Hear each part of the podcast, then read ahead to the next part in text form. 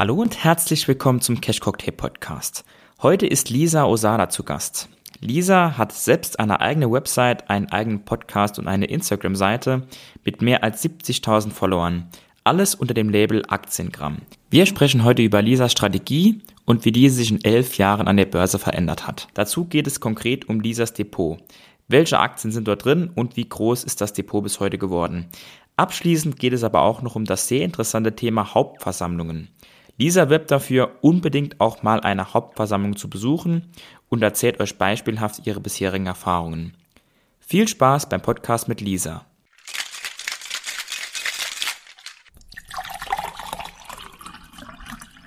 Lisa, vielen Dank für deine Zeit. Stell dich zum Anfang noch einmal kurz vor für alle Hörer, die dich bisher noch nicht kennen.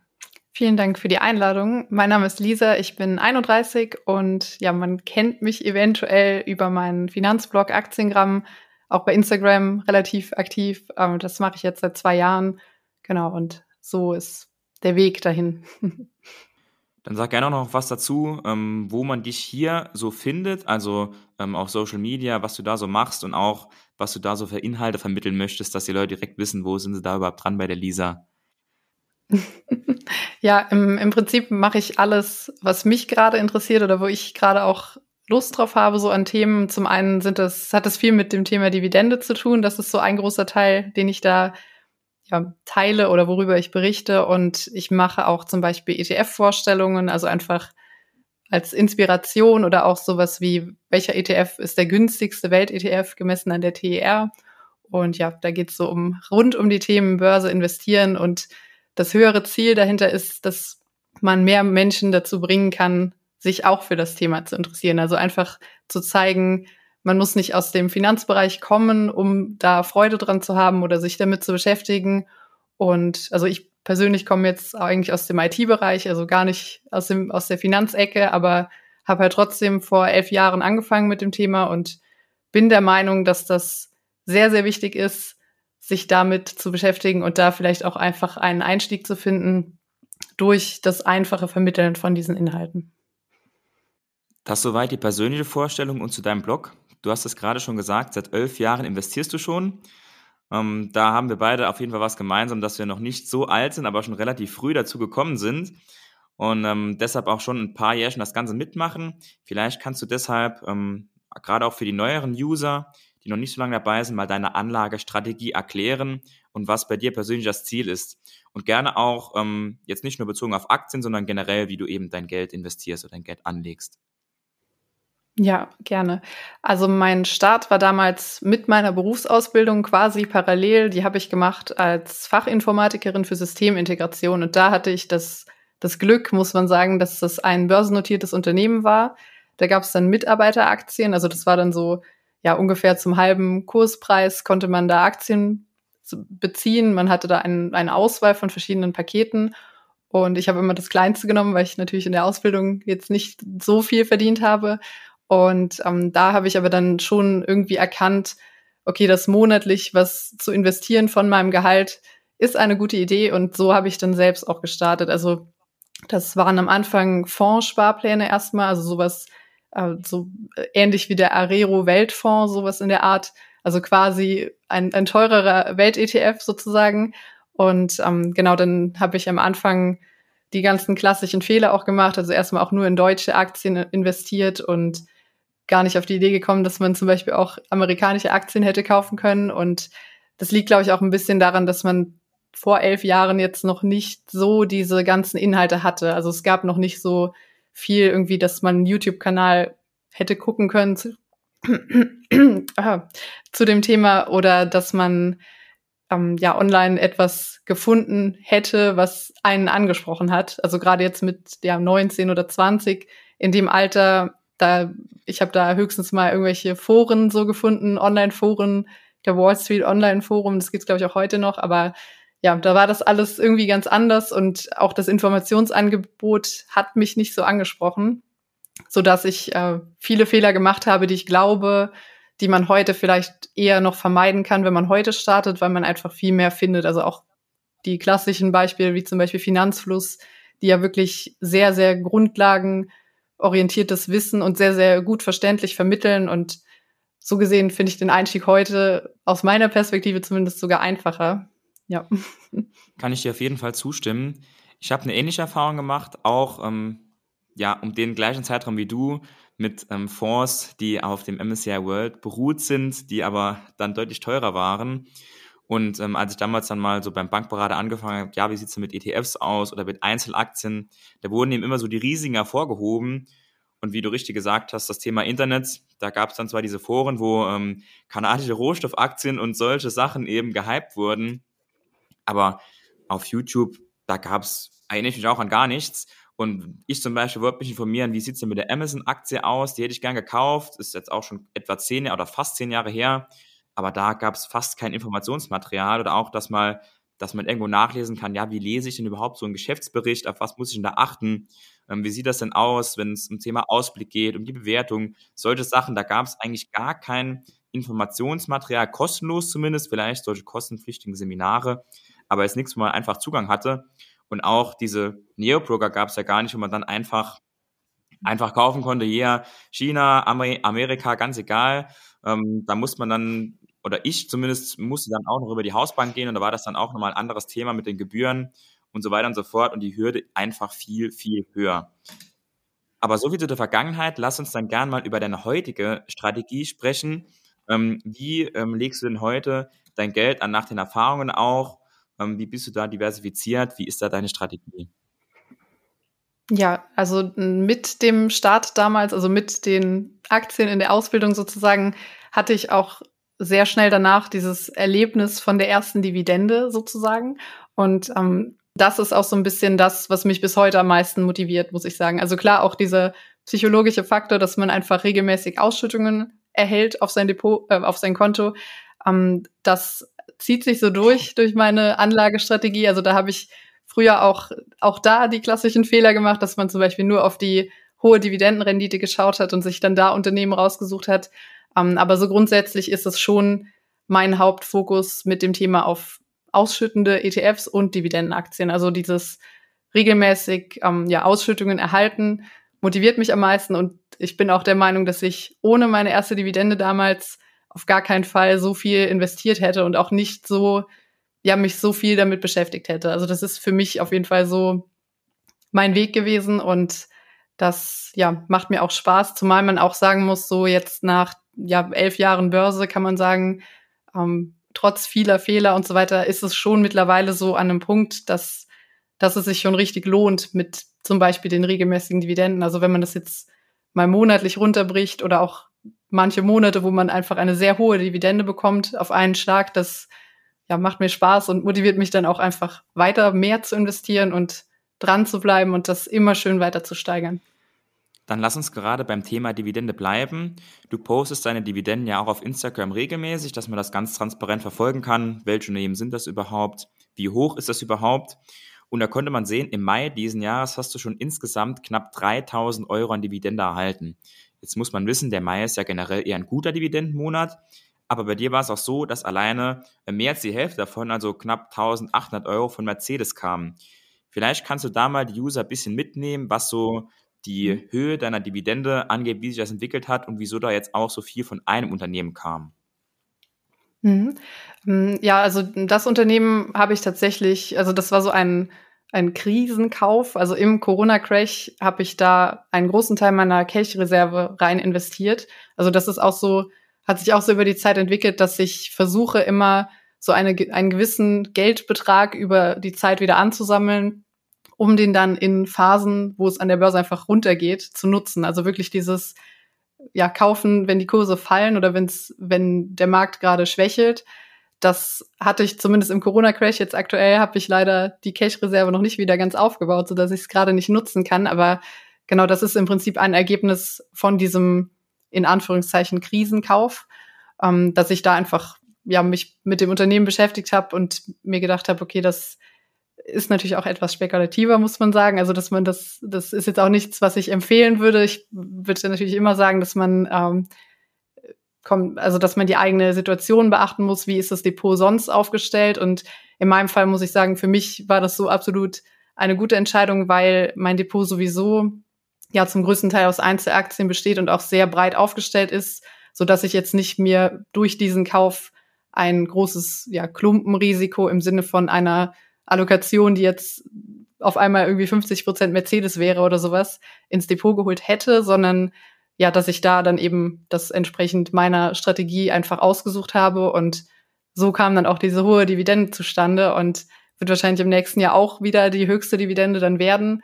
Und ja, mein Ziel oder mm, was, was mich manchmal ein bisschen zum Schmunzeln fast schon bringt, ist, wenn das dann jemand gelesen hat oder teilweise so Kommentare kamen, ähm, die dann auch ein bisschen negativ darauf reagiert haben, so von wegen, wie kann man denn, weiß nicht, 20 oder 19.000 Euro in Mercedes haben? Ähm, gleichzeitig äh, denke ich mir, okay, wie viel kostet ein Mercedes als Auto, wenn ich mir den so kaufe? Das, da ist es dann, also da, das würde dann gefeiert werden, wenn ich gesagt hätte, okay, habe mir einen neuen Mercedes gekauft, aber wenn ich das Geld in die Aktie investiere, dann ist es eher fast schon was Negatives bei manchen. Das fand ich ein bisschen seltsam irgendwie. aber das war so, ja, ähm, ist, war halt meine Entscheidung, ähm, ist, glaube ich, für mein Depot eine gute gewesen, aber muss man natürlich sagen, dass man da immer das Gesamtdepot betrachten muss. Und ja, so kam dann auf jeden Fall die Dividende zustande. Negative Reaktion, gerade noch beim Thema Neid, kennen wir sicher alle, dass da ab und zu mal was kommt, aber da darf man sich natürlich nicht von verunsichern lassen. Ähm, viele User haben sich ja auch schön gefunden und gefeiert, ähm, wenn dann transparent Zahlen offengelegt werden, gerade auch wenn man wie bei dir weiß, okay, Lisa investiert jetzt seit elf Jahren, sie hat schon von Anfang an auf die Dividenden gesetzt, das hat sich auch schön entwickelt und das kann man auch sehr gut ähm, nachlesen. Jetzt ergänzen dazu noch eine Frage, die du gerade eben selbst schon mhm. so ein bisschen angedeutet hast, äh, Thema Cash-Reserve. Ähm, donnern jetzt aktuell die Kanonen schon? Ähm, wird die Cash-Reserve jetzt, ähm, die, die da ist, investiert oder bist du aktuell noch ein bisschen zögerlich? Hm, ich habe leider ja, wie angesprochen, jetzt nicht die große Cash-Reserve aktuell liegen. Also ich glaube, wenn ich jetzt noch mal, ich weiß nicht, 10.000 10 Euro da hätte, würde ich wahrscheinlich jetzt monatlich einfach einen höheren Betrag investieren. Also ich mache sowieso auch bis heute, wie damals schon, alles oder fast alles über monatliche Sparpläne. Das heißt, wenn mein Gehalt kommt, gehen auch meine Aktien- und ETF-Sparpläne raus sozusagen. Das wäre jetzt eigentlich eine Phase, in der ich dann einfach die Sparpläne erhöhen würde. Also weil, einfach, weil man jetzt nicht so diesen ja, extremen kurzzeitigen Crash hatte, sondern das eher so stetig abwärts läuft. Oder wobei es jetzt die letzte Woche auch schon wieder besser war. Aber genau, das wäre dann so eine Phase, in der ich einfach meine Sparquote monatlich erhöhen würde, wenn ich noch die Cash-Reserve hätte. Alle, die aktuell ein bisschen nervös sind mit ihrem Minus im Depot, die Stelle am besten ganz genau zuhören, nochmal zurückspulen. Denn, ähm, ja, Lisa, du hattest ja auch schon deinen Blog im Corona-Crash quasi. Und damals war auch schon ähnliche Paniksituation. Die Leute, oh nein, und wenn es jetzt nochmal 50 Prozent runtergeht, hat sich auch nicht cool angefühlt, ne, wenn man nachgekauft hat. Und damals ging es ja schon an einzelnen Tagen teilweise 6, 7 Prozent in den Indizes runter. Hat sich dann auch nicht so gut angefühlt, wenn man nachgekauft hat. Und zwei Tage später war schon wieder 10 Prozent weniger. Aber so ab Mitte 2020 war es eigentlich so, dass die User dann eher geschrieben haben, oh nein, die günstigen Kaufkurse hätte ich doch lieber mal viel mehr gekauft und ich beneide dich, euch, wie auch immer, eher was in diese Richtung. Deshalb, bevor ihr dann in ein, zwei Jahren oder wann auch immer in der Zukunft zu denen gehört, die dann auch die Leute beneiden, die aktuell mehr eingekauft haben, lieber jetzt ganz besonnen bleiben und auch ähm, gerne mal die Nachrichten lesen, was ich sehr empfehlen kann.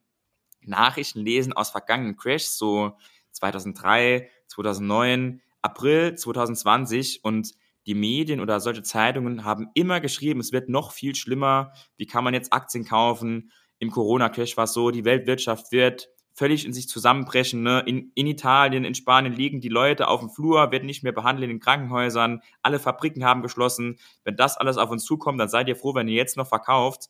Und am Ende, ja, kam es alles doch nicht so schlimm. Vielleicht schon ein ganz guter Hinweis auf aktuell, auch wenn man es nicht weiß. Aber letztendlich ist es immer so, dass am Tiefpunkt auch die Nachrichten extrem schlecht sind und da mal so alte Nachrichten zu lesen und sich dann die Kurse und die Kaufgelegenheiten anzugucken, ist auf jeden Fall ein sehr, sehr guter Hinweis. Nächste Frage würde ich gerne stellen, ähm, ergänzen dazu auch zu deiner Strategie. Wie sieht es denn bei dir aus? Ähm, du bist ja auch eher Buy-and-Hold-Investor, aber Buy-and-Hold and Check nennen wir es ja immer gerne. Wie machst du deine, deine Exit-Szenarien, wenn es jetzt Unternehmen gibt, wo die Kurse fallen? Ähm, guckst du dir dann bei bestimmten Marken das Unternehmen nochmal genauer an oder guckst du mal nach den Quartalszahlen? Oder wie sehen da Exit-Szenarien aus, wenn es auch mal nicht so gut läuft beim Kurs oder auch beim Unternehmen?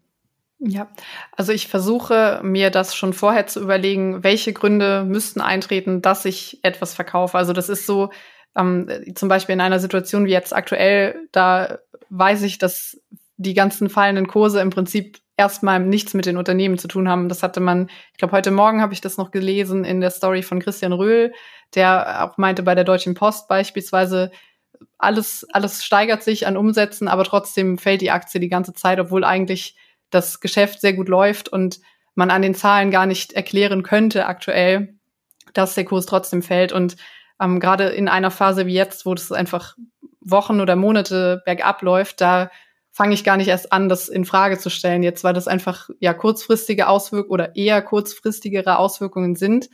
Ähm, also ich versuche wirklich schon im Vorhinein, bevor ich die Aktie überhaupt in mein Depot lege, mir zu überlegen, was was sind die Gründe oder was müsste passieren, dass ich das Unternehmen langfristig nicht mehr im Depot haben will. Und das sind dann eher die Entscheidungen, wo ich drauf gucke. Also was ich mir jetzt auch angewöhnen will, ist, dass ich so ungefähr hm, halbjährlich mal wirklich alle Positionen nochmal durchgehe, vielleicht auch nur einmal im Jahr, das schaue ich mal. Bisher war das eher so einmal im Jahr. Um, und dann nochmal überprüfe, also man sagt ja immer so, der, der Investment Case in Anführungszeichen, also der Grund, warum die Aktie in das Depot gekommen ist, ist der noch intakt oder hat sich da was geändert? Das kann sein, dass man ja die fundamentalen Daten sich anschaut. Das kann sein, dass man die Geschäftsmodelle sich nochmal anschaut. Vielleicht gibt es da neue Entwicklungen, gibt es da Potenzial für neue Produkte oder ist irgendwas total gefloppt und schon seit Monaten immer schlecht am Laufen. So, das sind dann alle, also kommt aufs Unternehmen an und sind dann alles so Faktoren, die ich mir dann anschaue. Und ja, im besten Fall steht dann schon vorher, also das sind wirklich Word-Dokumente, die ich mir, mir schreibe sozusagen zu den Aktien, ähm, wo ich dann einfach auf, auf die Schnelle nochmal schauen kann, wie war der Grund, warum habe ich investiert und warum würde ich die Aktie wieder verkaufen und dann, ja, dann ist es eigentlich keine schwierige Entscheidung oder das hilft mir dann auch so dieses langfristige Denken einfach zu stärken. Und mh, hm, ich denke auch, dass das ein guter Weg ist, vielleicht auch für, gerade wenn man jetzt neu angefangen hat oder noch nicht so lange investiert, dass man sich wirklich intensiv damit auseinandersetzt, warum kaufe ich das Unternehmen? Und der Grund sollte dann eben nicht sein, ich kaufe das, weil das im Magazin XY als die zehn besten Aktien empfohlen wurde, sondern weil ich wirklich selbst verstehe, worum geht es und wie verdient die Firma ihr Geld und all diese Punkte kommen dann zusammen und ähm, ja, das ist, glaube ich, so der die Kernaussage, dass man sich selbst die Gedanken macht und dann ist man wahrscheinlich auch nicht so schnell verunsichert, auch wenn es jetzt mal schlechter läuft mit den Kursen. Absolut. Jetzt hast du so viel von deiner Strategie erzählt. Jetzt werden die User auch mit Sicherheit mal wissen wollen, ja, welche Aktien hat denn die Lisa so? Deshalb erzähl uns gerne mal, welche vier, fünf Aktien hast du denn aktuell am höchsten gewichtet? Mercedes ist dabei. Das mhm. haben wir eben ja schon so zwischendurch gehört. Welche Aktien sind denn da sonst noch bei dir hoch im Depot gewichtet? Ja, also ich habe auch noch relativ hoch die RWE-Aktie gewichtet tatsächlich. Die habe ich auch schon sehr, sehr lange. Also das ist auch noch eine Aktie, die habe ich fast noch aus meinen Anfängen im Depot, also einfach liegen gelassen und äh, hat sich auch gut entwickelt so aktuell, gerade auch mit der aktuellen Situation, auch wenn es keine, kein schöner Grund ist, dass sie so gut läuft. Ähm, dann die Procter Gamble habe ich vergleichsweise hochgewichtet, LVMH und auch die Apple-Aktie und ähm, auch ein, ein ETF ist relativ hoch, also auch wenn es jetzt nicht als Einzelaktie zählt. Äh, das ist der Vanguard FTSE All World High Dividend ETF. Der gefällt mir einfach auch sehr gut so von, ähm, ja, von der Aufstellung her. Vor allem dieses, du hast diesen ganzen Korb an Unternehmen weltweit und mit Fokus-Dividenden. Das, ja, finde ich gut, passt zu meiner Strategie und dementsprechend äh, habe ich da auch vergleichsweise viel investiert, wobei man sagen muss, alle Unternehmen sind in der Gewichtung zwischen drei und vier Prozent maximal. Die einzige kleine Ausnahme ist aktuell Mercedes. Das sind eher so sieben bis acht Prozent. Wobei das auch nochmal damit zusammenhängt, weil ich da nochmal tatsächlich nachgekauft habe wegen dem Spin-off von Daimler Truck, weil ich da einfach ja noch mehr Anteile von haben wollte sozusagen. Und ähm, genau, das wären so die die größten oder höchst gewichteten Werte, was aber trotzdem im Vergleich zu den anderen Titeln jetzt nicht bedeutet, einer davon hat irgendwie 15 Prozent oder sowas, sondern das ist dann wirklich sehr, ja, eben, ebenmäßig aufgeteilt, weil ich auch einfach sehr viele Einzelaktien habe im Depot. Du hast jetzt ETFs und Aktien genannt. Vielleicht dazu ergänzen noch kurz, wie ist da die Verteilung bei dir, was ETFs und Aktien im Depot angeht? Das ist ungefähr 80 Prozent Aktien und 20 Prozent ETFs aktuell. Und langfristig möchte ich das ein bisschen mehr angleichen. Also vielleicht, dass es eher ja, 60, 40 zum Beispiel wird. Und ja, da habe ich aktuell auch so ein bisschen den, die Sparpläne etwas mehr auf ETFs gesetzt oder etwas höher im Vergleich zu den Aktien und so wird das dann langsam aber sicher dahin laufen und äh, vielleicht auch noch zu dem Thema mit der höheren Gewichtung von Mercedes aktuell. Das ist jetzt nicht so, dass ich das Ziel habe, einen Teil davon wieder zu verkaufen, sondern ich sage mir, ich möchte die anderen, also alle anderen Aktien, einfach auch in die Nähe von dieser Aktie bringen langfristig. Also dass ich Beispiel, ich habe da jetzt 19.000 Euro drin. Langfristig gesehen hätte ich am liebsten natürlich auch in Procter Gamble 19.000 Euro oder auch in den anderen Unternehmen oder auch in dem ETF. Und ähm, das ist dann so meine Motivation. Also nicht, dass ich den Gedanken habe, ich muss das eine verkleinern, sondern ich will die anderen Positionen aufstocken. Worauf achtest du bei der Auswahl von Dividendenaktien? Nutzt du dazu auch Aktienscreener oder wie gehst du da ans Research ran? Ja, mittlerweile auch viel über Screener tatsächlich. Also ähm, am meisten nutze ich den Aktien-Guide Screener auch. Ähm, den, ich glaube, der ist bei euch auch oder den kennt ihr auf jeden Fall auch. Ähm, genau, und da kann man dann schnell schon diese erste fundamentale Analyse machen und sehen, ähm, wie ist die Qualität der Dividende. Also zum einen, wie, wie wird die ausgezahlt, also über welchen Zeitraum? Ist es eine stetige oder eine solide ähm, Sache, die über mehrere Jahre schon gesteigert wird, beispielsweise Dividendenwachstum, die Kontinuität. Und das sind dann alles so diese Punkte, die da mit reinspielen, aber auch, dass ich ähm, ja auch verstehe, was ist das für ein Unternehmen? Und da würde ich jetzt auch nichts in mein Depot legen, wo ich irgendwie nichts, ja, keinen Bezug zu habe oder nichts mit anfangen kann oder ähm, was vielleicht auch so aus, ja, aus ethischer Sicht jetzt nicht in meinen, in meinem Depot soll oder passt. Und genau, das sind dann so die, die Kennzahlen oder die Tools, die ich dann nutze hauptsächlich. Genau, Aktienguide uns ist auch bekannt. Liebe Grüße an Stefan Waldhauser an der Stelle. Und ähm, Unbezahlte Werbung, ich packe es euch natürlich in die Shownotes auch mit rein, dass ihr auch wisst, von was redet die Lisa da, dass ihr dann auch schnell reinkommt, auch wenn wir jetzt nichts davon haben, aber wir wollen ja auch, dass ihr schnell dann auf alles zugreifen könnt, was wir hier erwähnen. Ähm, wenn ich deinen Account verfolge, fällt mir auf, dass sich auch viel Content an Anfänger richtet, was ich ausdrücklich sehr, sehr gut finde, um, da ja auch ein Hauptziel hier von uns allen immer sein muss, neue Leute zu gewinnen, neue Leute für das Thema zu begeistern. Deshalb an der Stelle die Frage, was ist so dein Top-Learning für die Anfänger von heute? Du bekommst ja sicher, ich kann es auch aus eigener Erfahrung sagen, wie viele Nachrichten man da bekommt, mit Fragen, mit Problemstellungen, die sich auftun. Was würdest du so sagen? Gerne noch deine ein, zwei Top-Learnings. Was sollten die Anfänger von heute unbedingt vermeiden? Mm, ja, muss ich kurz überlegen. Also ich glaube, das, das Wichtigste, gerade wenn man auf Social Media aktiv ist, ist erstmal, dass man nicht blind auf irgendjemanden oder irgendetwas hört. Also egal, ob es jetzt ein Magazin ist oder auch ein Influencer, Finfluencer, den man gut findet, was auch immer.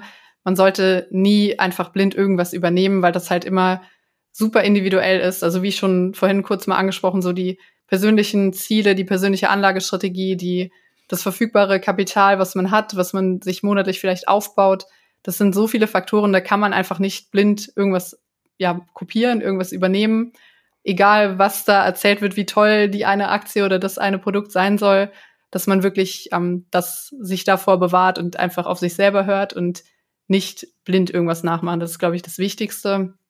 Ähm, ja, das wäre so Punkt eins auf jeden Fall. Und der zweite Punkt ist, dass man versucht, möglichst sich vorher schon zu überlegen, was man für eine Strategie möchte oder was einem vielleicht auch liegt. Also es kann ja auch sein, für viele ist, glaube ich, auch einfach dieses ja, einfach in, in nur einen weltweiten ETF beispielsweise investieren, ist für viele eine gute Sache, eine, die beste Option oftmals. Und wenn man dann wirklich merkt, okay, man hat aber Lust, vielleicht sich mit einzelnen Aktien zu beschäftigen, mit Unternehmen, mit Geschäftsmodellen, was auch immer, dann kann man natürlich auch sagen, okay, man teilt das ein bisschen auf, man macht vielleicht 70 Prozent ETFs und mit 30 Prozent geht man mal an das Thema Einzelaktien ran oder andere Gewichtungen, wie auch immer aber dass man ja so startet und nicht andersherum, dass man ja vielleicht irgendwie denkt, ein Unternehmen komplett zu verstehen und dann da all in geht. So, das ist das Schlechteste, was man machen kann. Das schlimmste Beispiel war zuletzt ja natürlich das Wirecard-Beispiel, wo wirklich teilweise Leute ihr ganzes Geld in ein Unternehmen investieren. Das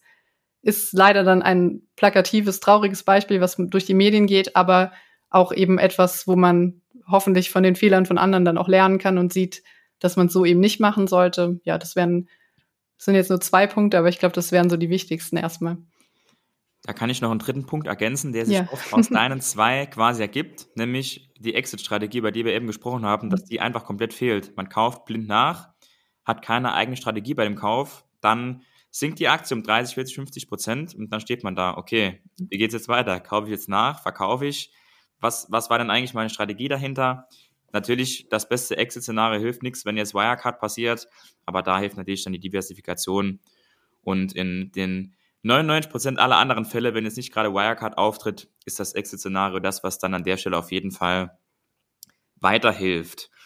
Ähm, wenn wir über dein Depot sprechen, auch über Anfänger, dann geht es natürlich auch darum, wie hat sich dein Depot in den letzten 10, 11 Jahren entwickelt. Wer jetzt genau zugehört hat, ähm, bei der Größe von Mercedes und deiner Depot, deren Depotanteil, der weiß natürlich auch ungefähr, wo sich deine Depotgröße bewegt, ähm, im niedrigen sechsstelligen Bereich. Und ähm, da würde ich gerne mal drauf zu sprechen kommen, wie bist du denn da gestartet, so als Motivation für die ganzen Leute, die heute anfangen? Was ist denn da in zehn Jahren möglich, wenn man immer so Stück für Stück sich ranarbeitet? Wie hast du das da bei letzten Jahren gemacht? Immer mit Sparplänen? Erzähl gerne mal was dazu. Ja, genau. Also das hat sich für mich einfach bewährt, dass ich schon so dieses klassische, das klingt immer so ein bisschen bisschen blöd, wenn man das so sagt, aber dieses Pay yourself first, also bezahle dich selbst zuerst, dass wirklich das Gehalt direkt auch zu einem Teil in, in Aktien oder ETFs oder beides investiert wird. Das mache ich bis heute so. Das hat sich für mich absolut bewährt und ähm, das ist, denke ich, auch eine gute Möglichkeit, auch vielleicht, wenn man, wenn man vielleicht auch Probleme hat mit diesem, dass ja am Ende des Monats einfach kein Geld mehr übrig ist, wenn man das dann umdreht und sich vielleicht am Anfang schon quasi selbst bezahlt zu einem kleinen Teil, dann ähm, kommt man da, glaube ich, auch automatisch einfach in so eine Routine rein. Das ist wie, wie mit dem Sport, wenn du regelmäßig Sport machen willst, dann musst du auch irgendwann einfach in diese Routine reinkommen, dass du dir vornimmst, okay, du gehst jeden zweiten Tag nach der Arbeit, fährst du auf jeden Fall nicht nach Hause, sondern in, ins Fitnessstudio. Und ähm, so kann man die Routine eben auch mit dem Investieren aufbauen.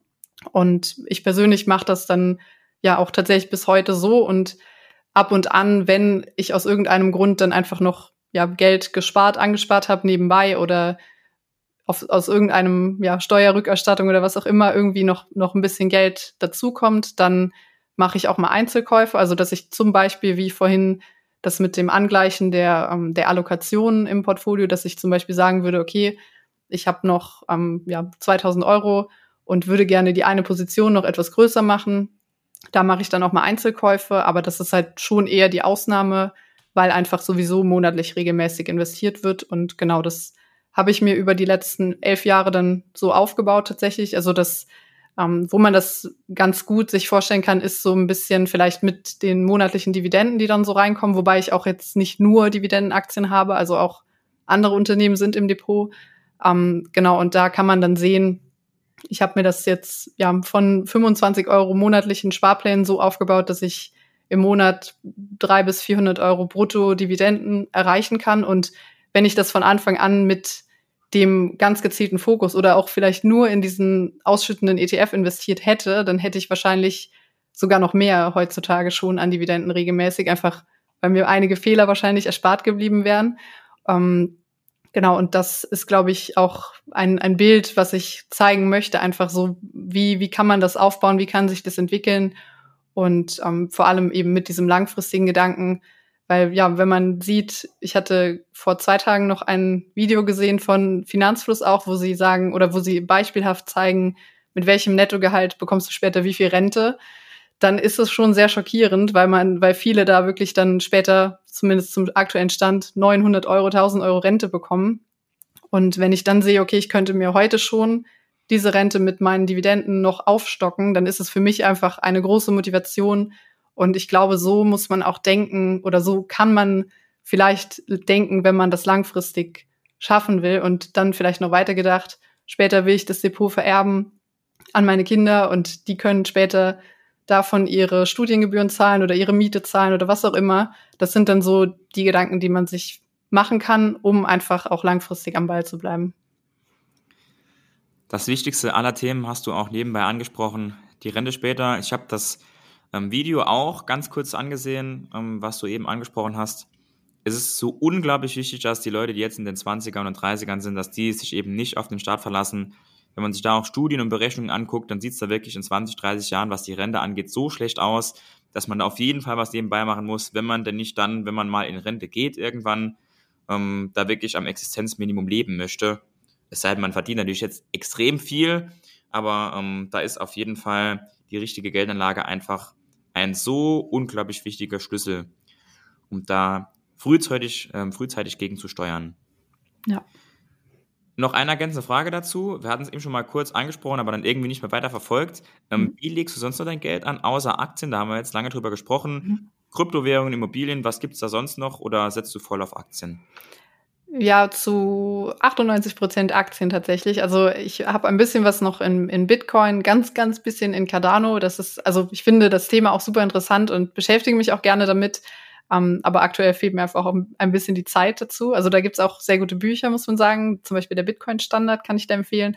Um, also das ist auch ein, ja, ein Themengebiet, was mich auch sehr packt. Und da habe ich auch Lust, mich zukünftig noch weiter mit zu beschäftigen. Aber so an, an meinen Assets oder Investitionen ist auf jeden Fall fast alles in Aktien und halt eben auch ETFs investiert. Ähm, also ich habe keine Immobilien. Das hatte ich letztes Jahr ein bisschen verfolgt oder habe auch mit dem Gedanken gespielt, ob ich da auch mal den Einstieg wage. Aber ja, da ist, ist es dann am, auch an der Zeit so ein bisschen gescheitert. Also dass ich einfach dafür nicht auch noch Zeit hatte mit allem, was ich sonst noch so mache, mit, ähm, ja, mit Aktiengramm und der normalen Arbeit und dem Studium nebenbei. Da ist es dann irgendwo auch begrenzt mit der Zeit, so dass ich da einfach nicht genug einsteigen konnte, um mich damit richtig zu beschäftigen. Ja, Vollzeit arbeiten, die Instagram-Seite, der Podcast, Website, alles, was dazugehört. Lisa, wie schafft man das denn? Gib uns mal ein paar Tipps zum Thema Zeitmanagement. Was sind deine Tricks? Ich glaube, das Wichtigste ist, dass man am, zum größten Teil zumindest Spaß hat an dem, was man tut. Also, dass man wirklich Freude hat, sowohl was vielleicht ein, ein Fernstudium angeht, was man eben macht, weil man sich dafür interessiert, weil man vielleicht auch, weil man beruflich weiterkommen möchte und die, die Themen einen halt auch interessieren. Ich glaube, dann ist es was anderes, als wenn man jetzt ja irgendeinen Studiengang belegen müsste, der eigentlich nichts mit einem zu tun hat oder den man eigentlich nur macht, um vielleicht mehr Geld zu verdienen. Wenn das der einzige Anreiz ist, ist es, glaube ich, deutlich schwieriger.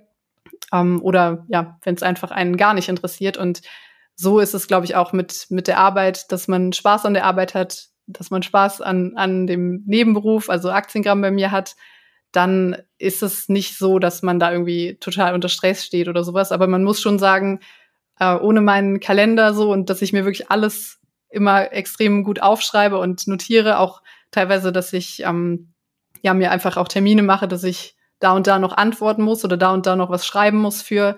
Das ist schon sehr wichtig für mich, weil so einfach merken könnte ich mir das alles auch nicht. Also das Wichtigste ist einfach Struktur und Kalender und vielleicht auch Routinen schaffen. Also dass man sich sagt, okay, jeden Mittwochabend arbeite ich an meiner Hausarbeit weiter, jeden Donnerstagabend schneide ich meinen Podcast oder wie auch immer. So, das kann man, glaube ich, ganz gut dann ordnen, wenn man das einmal strukturiert, wie es einem am besten auch passt ich habe so seit einem halben Jahr oder Jahr für mich entdeckt, WhatsApp-Gruppen nur mit mir selbst für bestimmte Themen, wo so Dinge reinkommen, die einfach nicht vergessen werden dürfen, weil das Handy hat man immer dabei und dann kann man schnell reinschreiben, ah, Gruppe ähm, Haus oder Gruppe Wohnung, Gruppe Aktien und dann äh, schnell die Idee reinschreiben und dann kann man abends auch vor der Couch im Bett äh, besser abschalten. So ein kleiner Trick von mir an alle, die jetzt da bei dem Thema genau zugehört haben. Dann letzte Frage von mir. Ähm, ein Thema, was du auch sehr, sehr gerne ansprichst und propagierst bei dir auf dem Blog, Thema Hauptversammlungen. Ähm, der eine oder andere wird sich jetzt fragen, warum sollte ich Hauptversammlungen besuchen? Es gibt doch heutzutage alle Infos online. Geht es da nur um Netzwerk und Gratis-Häppchen? Oder wieso ist es cool, da vor Ort zu sein? Erklär uns gerne mal, wie das so mhm. abläuft bei den Hauptversammlungen und wieso das so eine gute Sache ist. Ja, gerne. Also das ist auch echt was, was ich immer versuche zu vermitteln, dass man da wirklich mal hingehen sollte. Also wenn man vielleicht ein Unternehmen hat, was jetzt auch in irgendeiner erreichbaren Nähe ist und man vielleicht sowieso davon Aktien hat, vielleicht auch nur sich dafür interessiert Oftmals gibt es auch die Möglichkeit, da als Gast einfach mit reinzukommen, also dass man gar nicht unbedingt Aktien haben muss. Dann ist es immer so eine, ja, so eine Veranstaltung oder Atmosphäre, wo man oft zum einen interessante Leute kennenlernt, also da kann ich gleich auch noch was zu erzählen, oder ähm, auch einfach die Möglichkeit hat, direkt den, den Man dem Management des Unternehmens Fragen zu stellen, beispielsweise. Also wenn man auch Aktionär ist, dann kann man einfach ans Redepult treten und alle Fragen, die man zum Unternehmen, zu den Zahlen, zu was auch immer hat, kann man da stellen und die müssen dir halt antworten. Also das ist schon etwas, was glaube ich in ja gerade auch so in Deutschland irgendwie nicht nicht so weiß nicht gar nicht so bekannt ist vielleicht oder dass viele das gar nicht so auf dem Schirm haben, dass man das halt machen kann. Und ähm, da habe ich bisher wirklich immer sehr sehr tolle Erfahrungen gemacht. Ähm, und jetzt auch gar nicht so im Sinne von, da wird sich nur um das Essen geprügelt. Das ist teilweise schon, dass da auch wirklich Leute hinkommen, die nur zum Essen kommen und dann sind die weg. So, das ist nun mal so. Das können die aber auch machen. Ähm, aber auf der anderen Seite hat man da auch wirklich dann eben die Möglichkeit, das Unternehmen noch mal ganz anders kennenzulernen. Also dass du wirklich oft auch machen die noch eine, einen Jahresbericht, eine Präsentation, wie lief das vergangene Jahr, was ist der Ausblick und alleine da einfach mal zu beobachten, wie, wie, wie sind die Leute, also wie reagiert der Vorstand, wie vorbereitet oder wie, ähm, wie ist die Expertise vom Aufsichtsrat, was, was sagen die so an, auch an Zwischenkommunikation? Also man sieht ja da auch ganz viel. Zum Beispiel, äh, ja, der CEO hat, hat er wirklich auf alles direkt eine Antwort, musste erstmal im Backoffice was klären. So, das gibt dir einfach einen ganz anderen Eindruck von dem Unternehmen. Und das finde ich sehr wertvoll, weil man das nicht ja nicht mit einem YouTube-Video oder irgendwie anders so bekommt, wie eben live vor Ort zu sein. Und ähm, genau, und dann auch das Thema, dass man da spannende Personen einfach treffen kann.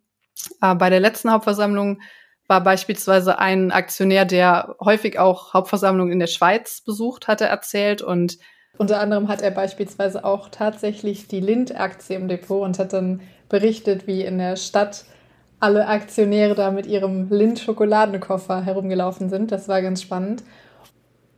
Und bei eben dieser Hauptversammlung ist dann auch noch etwas passiert, nämlich dass mich jemand auf Aktiengramm angesprochen hat. Da war tatsächlich jemand 21 Jahre alt bei seiner ersten Hauptversammlung an diesem Tag und hat mir erzählt, dass durch meinen Podcast er am Ende die Inspiration hatte oder den Mut hatte, sich getraut hat, ganz alleine zu der Hauptversammlung zu fahren und hat mir dann auch direkt Feedback gegeben und fand die Veranstaltung auch einfach wirklich toll. Also er meinte noch so, er hatte sich das eigentlich zum Beispiel eher so vorgestellt, dass man da in einer großen Tonhalle sitzt und ähm, dass es ganz anders und viel besser war, als er ursprünglich so gedacht hat.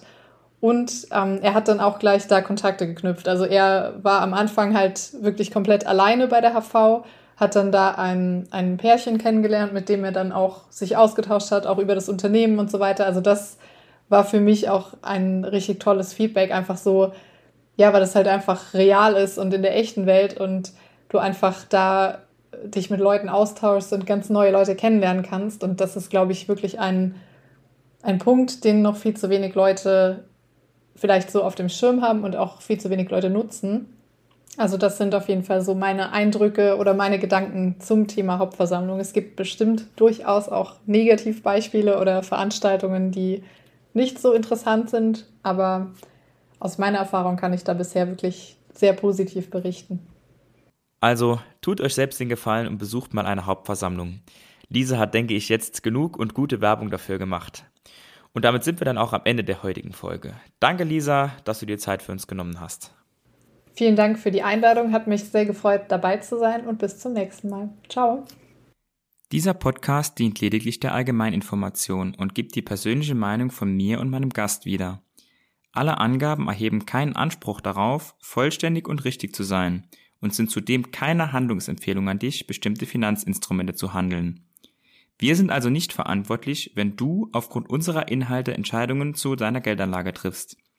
Wir machen in diesem Podcast keine Anlageberatung, denn wir wissen ja auch im Einzelfall gar nicht, ob eine bestimmte Aktie zum Beispiel für deine persönliche Risikobereitschaft geeignet ist.